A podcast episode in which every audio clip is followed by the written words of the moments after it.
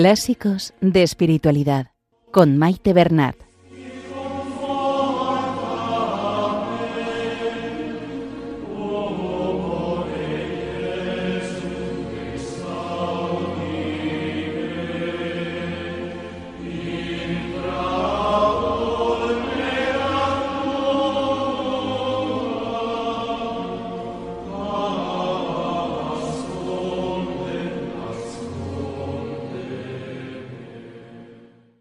Saludo a todos los oyentes de Radio María y bienvenidos al programa Clásicos de Espiritualidad. Saludamos a nuestra Madre la Virgen María y a ella nos encomendamos que nos ponga bajo su manto protector y que todo lo que hagamos sea para mayor gloria de Dios, que interceda por nosotros y por el mundo entero.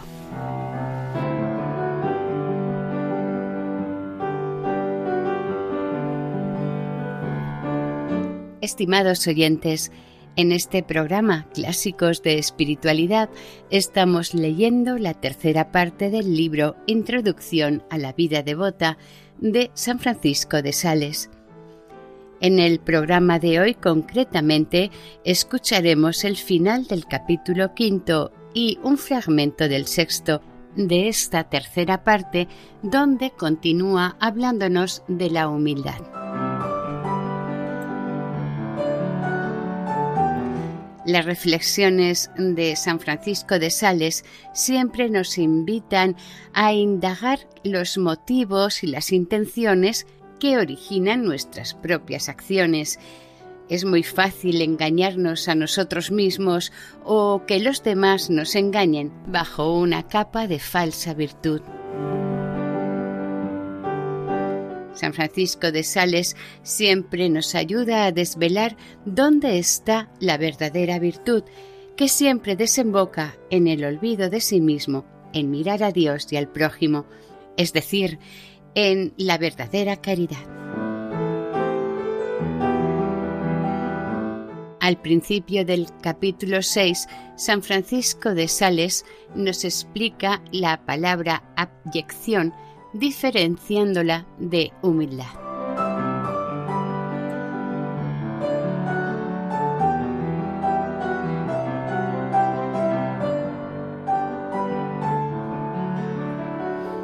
Comenzamos la lectura. Introducción a la vida devota de San Francisco de Sales. Tercera parte.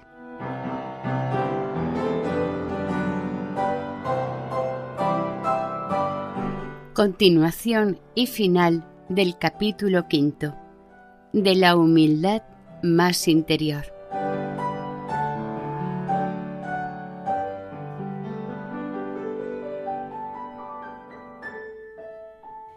Decimos muchas veces que no somos nada, que somos la misma miseria y el desecho del mundo, pero mucho nos dolería que alguien hiciese suyas nuestras palabras y anduviese diciendo de nosotros lo que somos.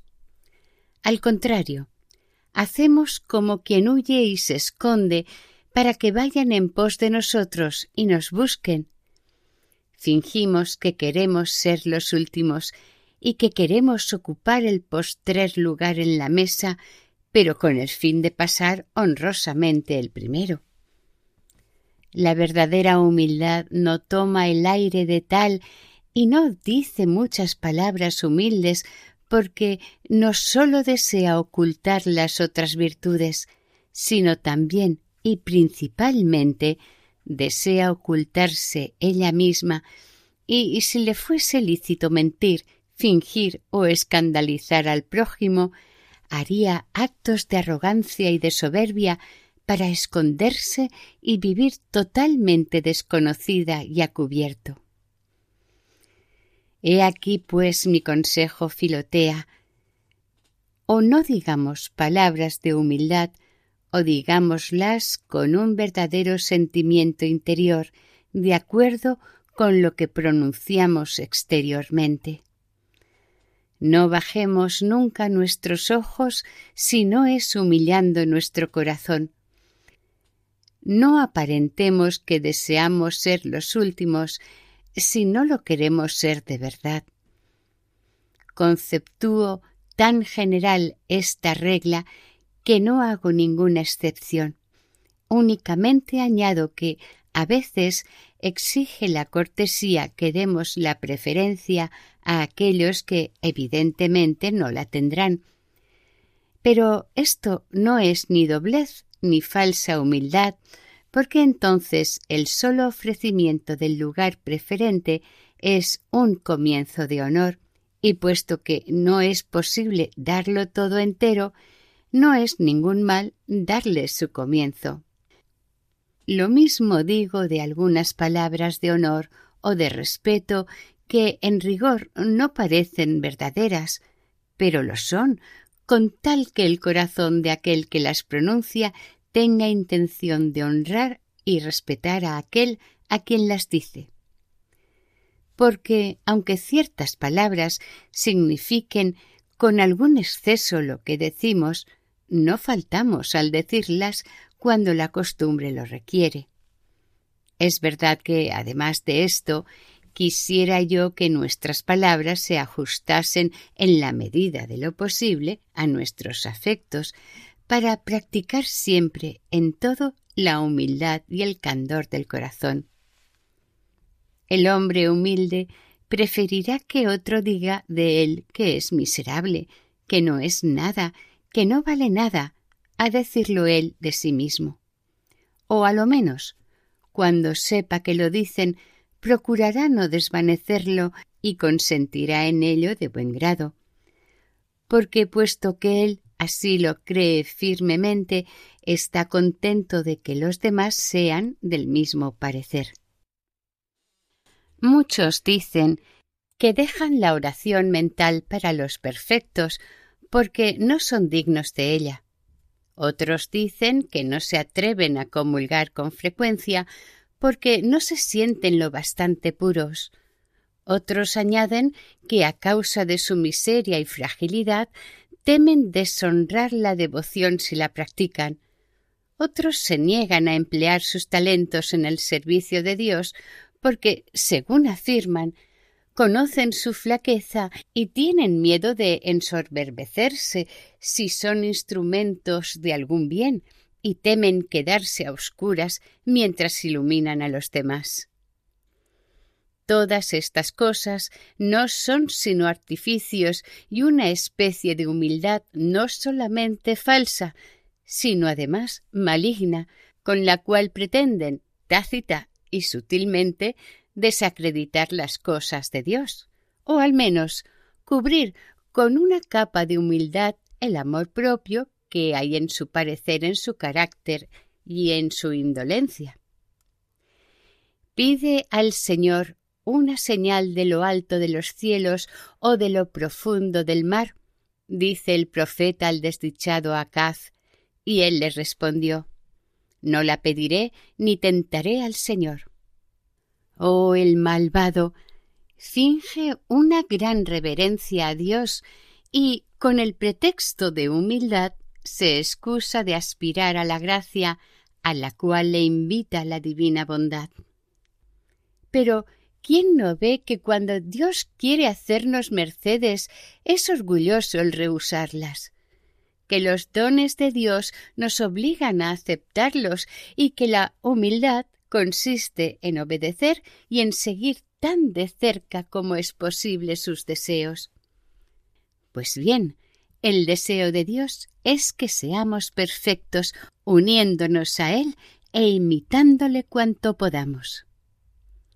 El orgulloso se fía de sí mismo, tiene mucha razón cuando no quiere emprender nada, pero el humilde es tanto más animoso cuanto más impotente se reconoce y cuanto más miserable se considera, tanto más valiente es, porque tiene puesta toda su confianza en Dios, que se complace en hacer resplandecer su omnipotencia en nuestra debilidad y levantar su misericordia sobre el pedestal de nuestra miseria. Conviene, pues, que nos atrevamos humilde y santamente a hacer todo lo que aquellos que dirigen a nuestra alma creen conforme con nuestro aprovechamiento.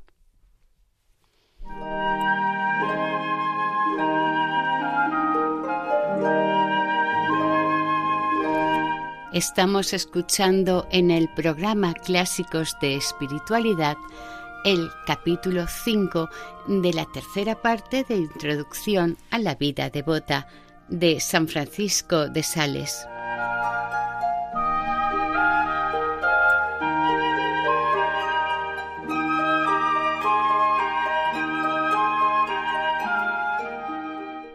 Pensar que sabemos lo que ignoramos es una necedad evidente. Querer sentar plaza de sabios en lo que no conocemos es una vanidad intolerable. En cuanto a mí, no quisiera hacer el sabio en lo que sé, ni tampoco hacer el ignorante. Cuando la caridad lo exige, se ha de comunicar sinceramente y con dulzura al prójimo no sólo lo que necesita para su instrucción, sino también lo que le es útil para su consuelo, porque la humildad que esconde y encubre las virtudes para conservarlas las hace, no obstante, aparecer cuando la caridad lo exige para aumentarlas, engrandecerlas y perfeccionarlas. En esto se parece a aquel árbol de la isla de Tilos que por la noche oprime y mantiene cerradas sus bellas flores rojas y no las abre hasta que sale el sol, de manera que los habitantes de aquella región dicen que estas flores duermen de noche. Asimismo, la humildad cubre y oculta todas nuestras virtudes y perfecciones humanas, y nunca las deja entrever si no es obligada por la caridad, la cual, siendo como es una virtud no humana sino celestial, no moral sino divina, es el verdadero sol de todas las virtudes sobre las cuales siempre ha de dominar, por lo que la humildad que daña a la caridad es indudablemente falsa. Yo no quiero ni hacer el necio ni hacer el sabio, porque si la humildad me impide hacer el sabio, la simplicidad y la sinceridad me impiden hacer el necio. Y si la vanidad es contraria a la humildad, el artificio, la afectación y la ficción son contrarias a la simplicidad y a la sinceridad. Y si algunos siervos de Dios se han fingido locos para hacerse más abyectos a los ojos del mundo, es menester admirarles, pero no imitarles, pues ellos han tenido motivos para llegar a estos excesos, los cuales son tan particulares y extraordinarios que nadie ha de sacar de ello consecuencias para sí. Y en cuanto a David, si bien danzó y saltó delante del arca de la alianza algo más de lo que convenía a su condición, no lo hizo porque quisiera parecer loco, sino sencillamente y sin artificio hizo aquellos movimientos exteriores en consonancia con la extraordinaria y desmesurada alegría que sentía en su corazón. Es verdad que cuando Micol, su esposa, se lo echó en cara, como si fuese una locura, él no se afligió al verse humillado, sino que, perseverando en la ingenua y verdadera demostración de su gozo, dio testimonio de que estaba contento de recibir un poco de oprobio por su Dios.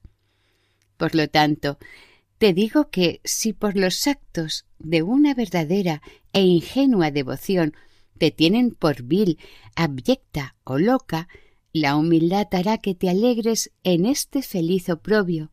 La causa del mal no serás tú, sino los que te lo infieran.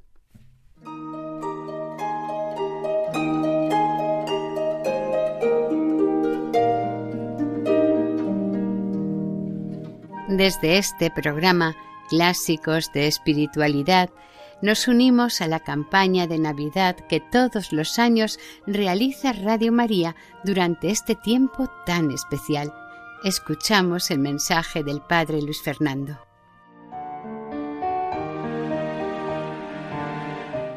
Feliz Año Nuevo es la expresión más repetida estos días. Nosotros también la decimos, pero la acompañamos con la oración, pidiendo al Señor que conceda a todos los hombres sus mejores bendiciones y con el recuerdo de las palabras de Cristo, mayor felicidad hay en dar que en recibir. Por ello, busquemos hacer feliz este año a los que nos rodean y será el mejor modo de ser también nosotros más felices. Un nuevo año además para anunciar a Cristo, Rey eterno, el único que puede darnos la verdadera alegría y paz en este mundo y la vida eterna en el otro. Un anuncio que es la razón de la existencia de Radio María, que este mes de enero celebra las bodas de plata de su presencia en España. Ayúdanos a seguir haciéndolo muchos años más. Puedes informarte de cómo colaborar llamando al 91 822 8010 o entrando en nuestra página web radiomaria.es. Radio María, la radio que cada año cambia vidas y las llena de alegría.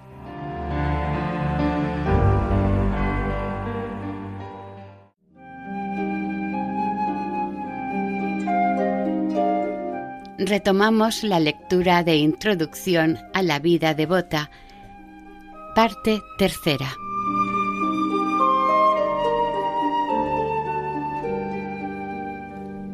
Capítulo sexto. Que la humildad hace que amemos nuestra propia abyección.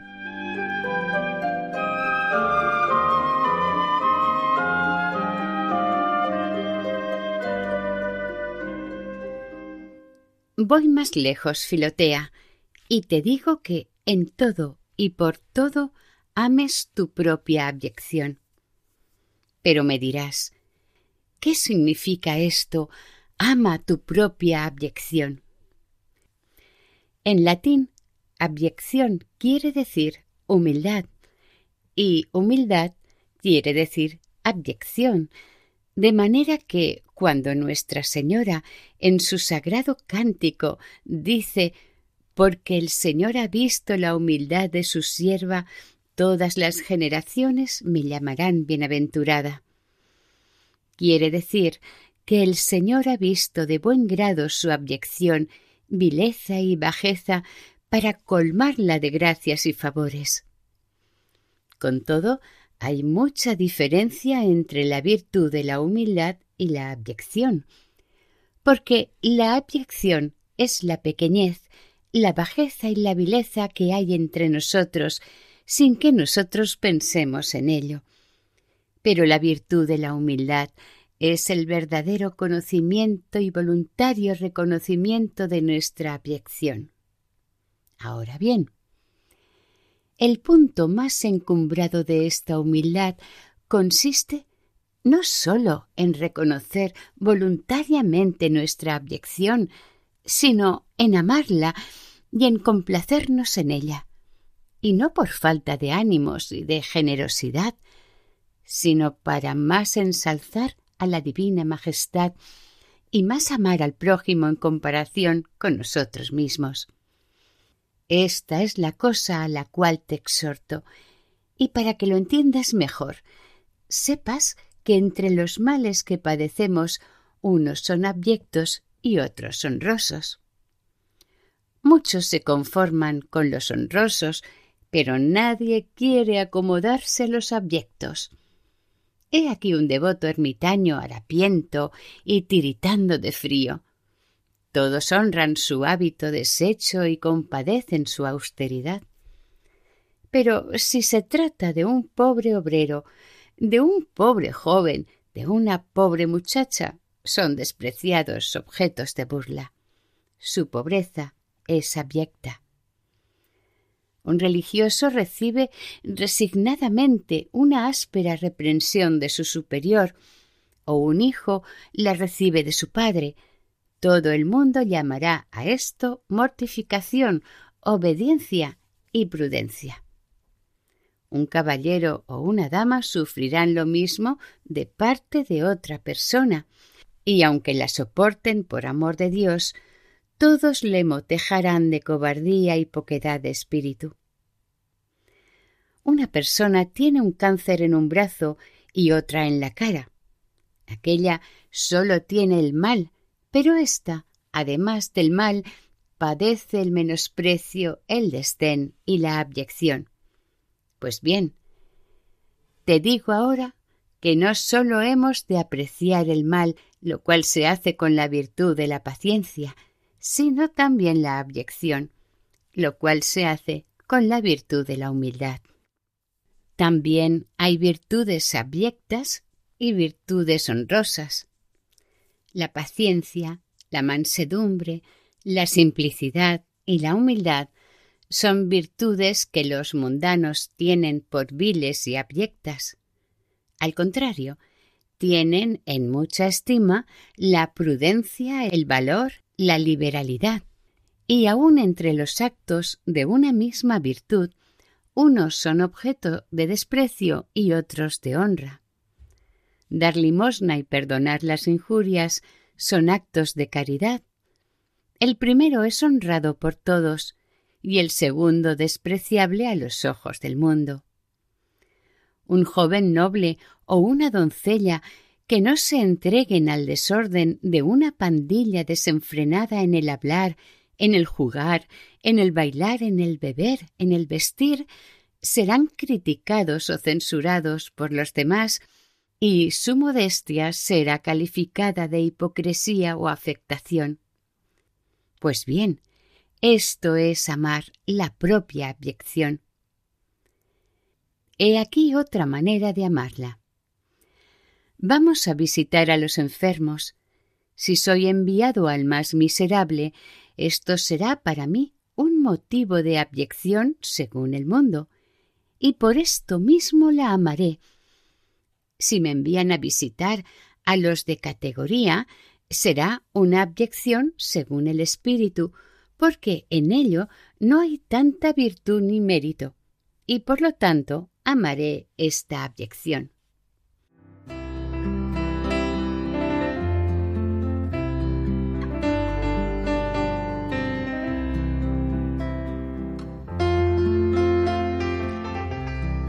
Y hasta aquí el programa de hoy. Continuaremos la semana que viene si Dios quiere.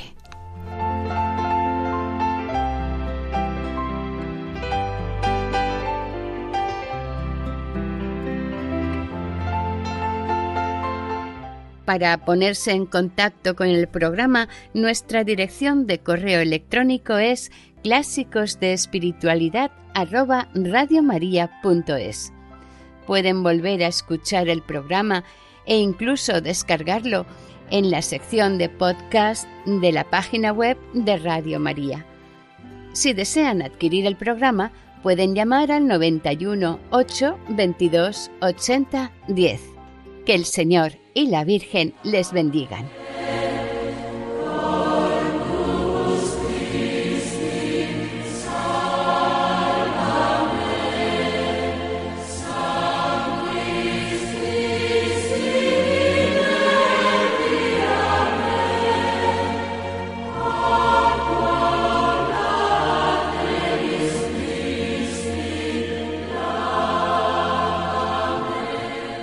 Han escuchado en Radio María Clásicos de Espiritualidad con Maite Bernat.